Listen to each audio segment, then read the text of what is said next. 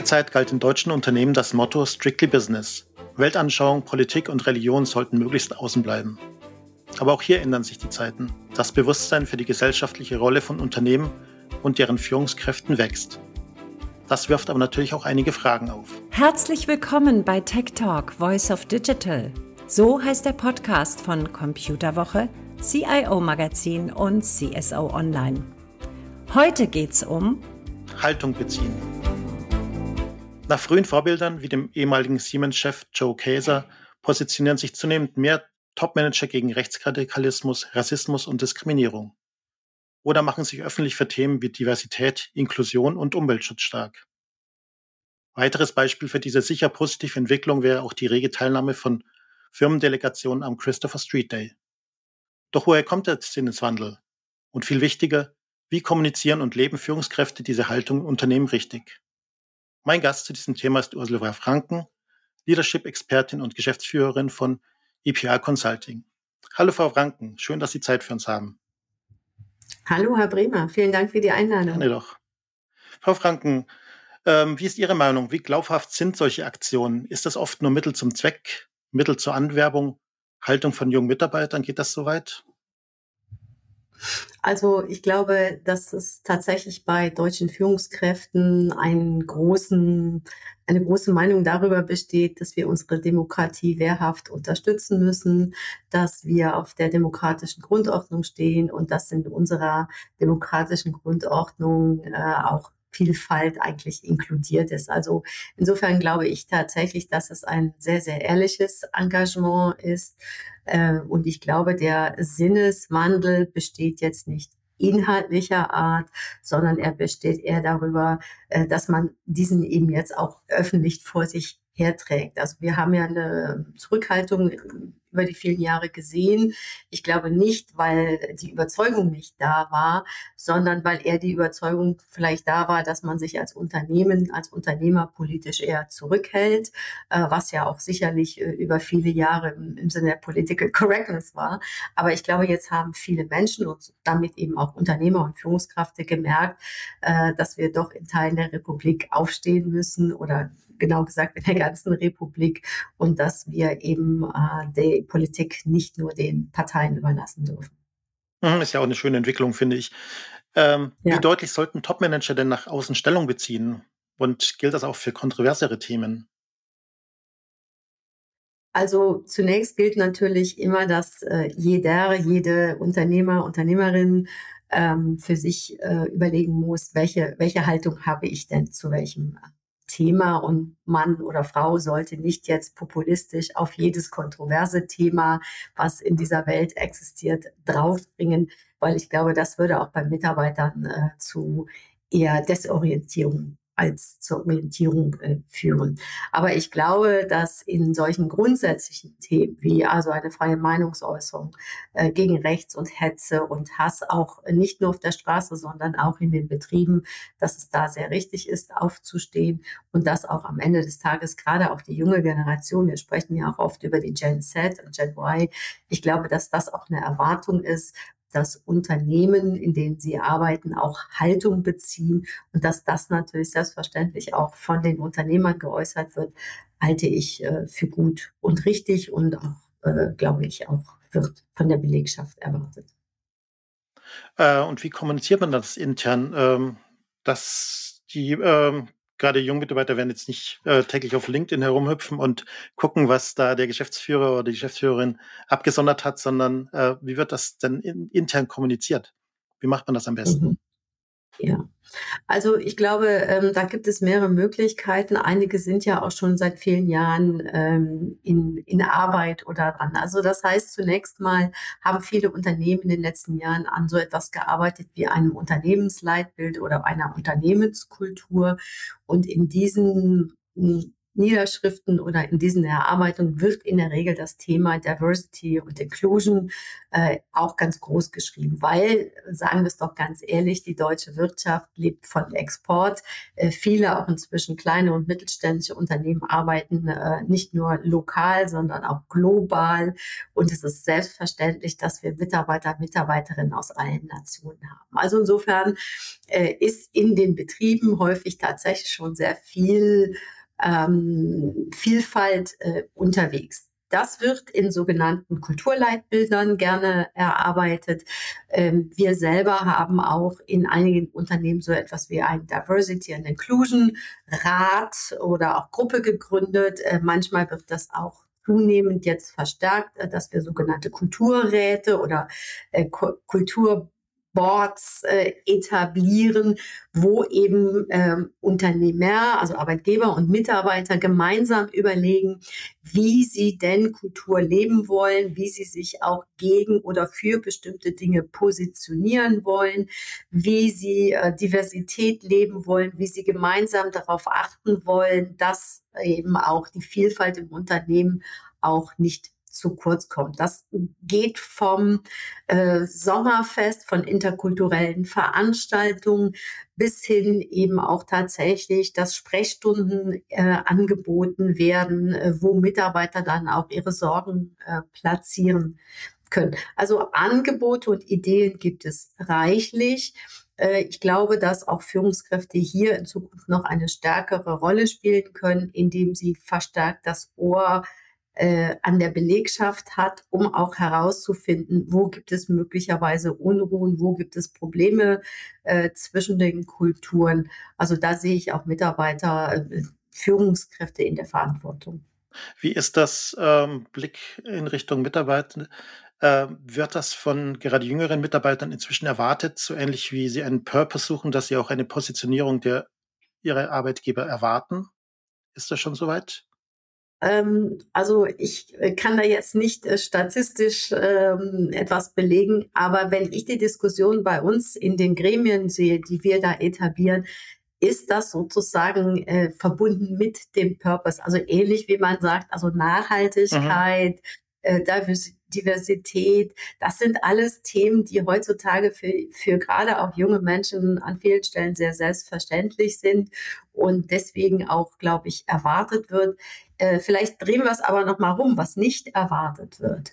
Äh, ich glaube, Mitarbeiter erwarten nicht, dass der Chef, die Chefin äh, nun parteipolitische Empfehlungen geben. Ähm, ich glaube, dass äh, Mitarbeiter, Mitarbeiterinnen nicht erwarten, äh, dass jetzt alle Themen irgendwie von der Firma, äh, dass die Firma jetzt bei allen politischen mhm. Themen, gesellschaftspolitischen Themen Haltung zeigt, mitarbeitet. Ähm, und ich glaube, dass Mitarbeiterinnen gerade der jüngeren Generation sehr stark darauf achten, ob das ein sogenanntes Pseudo-Engagement ist. Also nach dem Motto, jetzt ist mein Chef einmal äh, auch mal zur Demo gegangen, hat ein schönes Selfie von sich gepostet und glaubt, damit hätte er jetzt, äh, er oder sie ihre Schuldigkeit äh, getan. Also wenn Unternehmen das nicht authentisch auch später in ihrem Unternehmen leben, dann wird das als äh, Show, als Fake äh, interpretiert. Und da warne ich natürlich dringend vor, weil Mitarbeiter ein sehr gutes Gespür dafür haben, ob ein Unternehmen tatsächlich Diversität, interkulturelle Kommunikation beherrscht oder auch nicht. Hm, das ist beim Thema Diversität, glaube ich, immer noch so ein Thema, das stimmt. Ähm, ich weiß, da muss man etwas differenzieren, aber wie geht man denn mit Mitarbeitern um, die jetzt nicht der gleichen Ansicht sind? Also die ähm, sogar genau gegenteiligen Ansicht sind, die eben, äh, ja, man weiß schon, wovon man spricht, äh, also halt mhm. etwas rechtsradikaler sind zum Beispiel oder ausländerfeindlich sind. Äh, wie macht man das denn am besten? Mhm. Ja. Also im, im Unternehmen gibt es ja generell immer Strategien zur Konfliktbearbeitung. Und äh, so etwas ist ja ein Konflikt. Das heißt, man muss ja unterscheiden, einmal inwiefern äh, schädigt das Verhalten oder die Einstellung einer bestimmten Person äh, die Arbeit im Betrieb. Also und da muss ich als Unternehmen ja eingreifen. Also was Sie ja privat denken, aber trotzdem 100 Prozent Ihren Job machen, äh, kann ja möglicherweise erstmal gar nicht zum Konflikt führen. Es kann aber dann zum Konflikt führen, wenn ich zum Beispiel äh, Kollegen mit ähm, ausländischem Hintergrund, Migrationshintergrund während der Arbeit beschimpfe oder äh, nicht kooperativ bin oder mit ihnen nicht zusammenarbeiten möchte oder sie auf andere Weise ausgrenze. Dann gibt es in der Regel eine klare Betriebsordnung. Mhm. Da gibt es auch klare Spielregeln, die gelten äh, für jeden, egal ob man von rechts oder von links äh, kommt. Und wir haben ja ähm, auch mit nicht nur Geschäftsführung, sondern auch Personalabteilung und auch Betriebsräten, ja auch Gremien, wo man diese Themen platzieren kann und neuerdings eben auch äh, in den von mir genannten Kulturräten, die wir da etablieren. Also das sind häufig Gremien, wo gerade eben Mitarbeiter selber auch Initiativen entwickeln zum Thema Unternehmenskultur. Ähm, die sind also auch ansprechbar, wenn Mitarbeiter sich möglicherweise äh, sorgen oder angegriffen fühlen. Äh, und dann muss man eben immer gucken, wo ist das schon arbeitsrechtlich relevant? Also das heißt, ähm, wo muss ich als Unternehmen eben auch tatsächlich äh, handeln? Und wo ist das vielleicht eher eine äh, kulturelle Frage? Und da bin ich dann immer mehr dafür, dass man äh, mit den Leuten redet, dass man ihre Sorgen und Ängste auch ernst nimmt. Also dass man das jetzt nicht einfach immer nur von wegen, ja, das wollen wir hier alles nicht hören, äh, abtut, sondern Aufgabe von einem Unternehmen ist ja, den Betriebsfrieden sicherzustellen. Ähm, und wer den stört, mit dem muss man reden, weil in der Regel haben die Leute irgendeinen Grund, den wir ja im Vorfeld nicht kennen. Und häufig ist es, wenn man diese Menschen versucht zu integrieren, ihnen also auch ähm, durch Feedback, durch Zusammenarbeit, Kooperationsmöglichkeiten eben auch einen Raum gibt, wo sie sich integrieren können, ähm, dann glaube ich, haben alle eine Chance und ich würde auch hier vor äh, einfachen Lösungen und einfachen vor Vorurteilungen aller, äh, zeig mir dein Parteibuch und dann bist du bei uns raus. Äh, wie gesagt, das halte ich für, für in keinerlei Hinsicht äh, zielführend und nochmal, das gilt für rechts, links oder radikal, was auch immer. Mhm, das ist klar. Ähm, ja, das Thema Betriebsfrieden, das ist ja im Betriebsverfassungsgesetz und so weiter auch geregelt.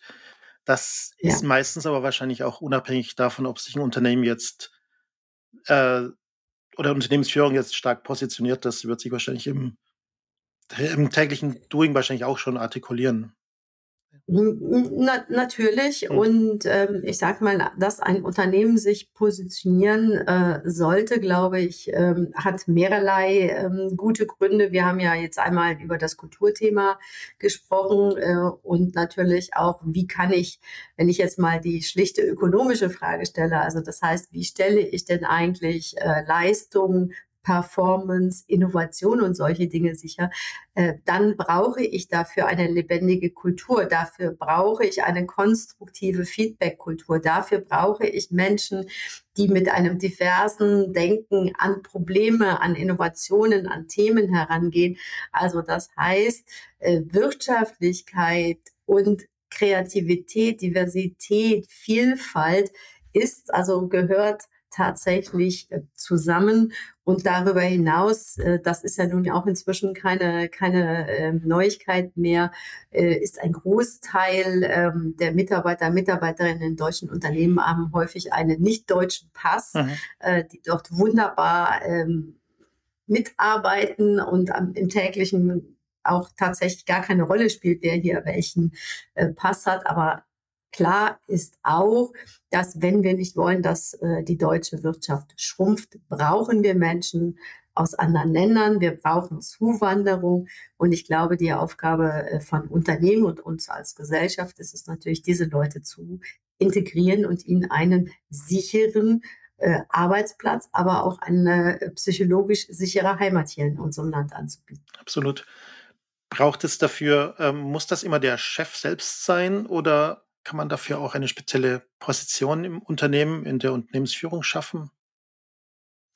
Also wir haben, äh, wie ich ja auch bereits sagte, also in, in einigen Unternehmen ja schon so etwas wie, wie Diversity-Beauftragte. Klassischerweise ist natürlich die Personalabteilung für diese Themen ähm, sowieso schon sehr stark äh, prädestiniert. Ähm, aber nochmal, ähm, ich bin sehr der Meinung, dass eben Mitarbeiter, Mitarbeiterinnen, die selber auch Initiativen ähm, sich überlegen.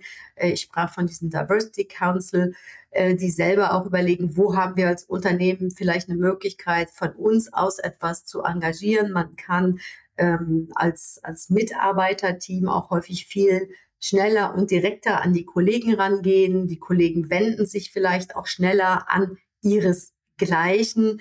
Ähm, also ich glaube, das ist eine Sache, ähm, wo ähm, alle im, im Unternehmen mitarbeiten können und sollten. Und wie gesagt, auch die Betriebsräte sehe ich da auch ähm, stark mhm. am, am Ball.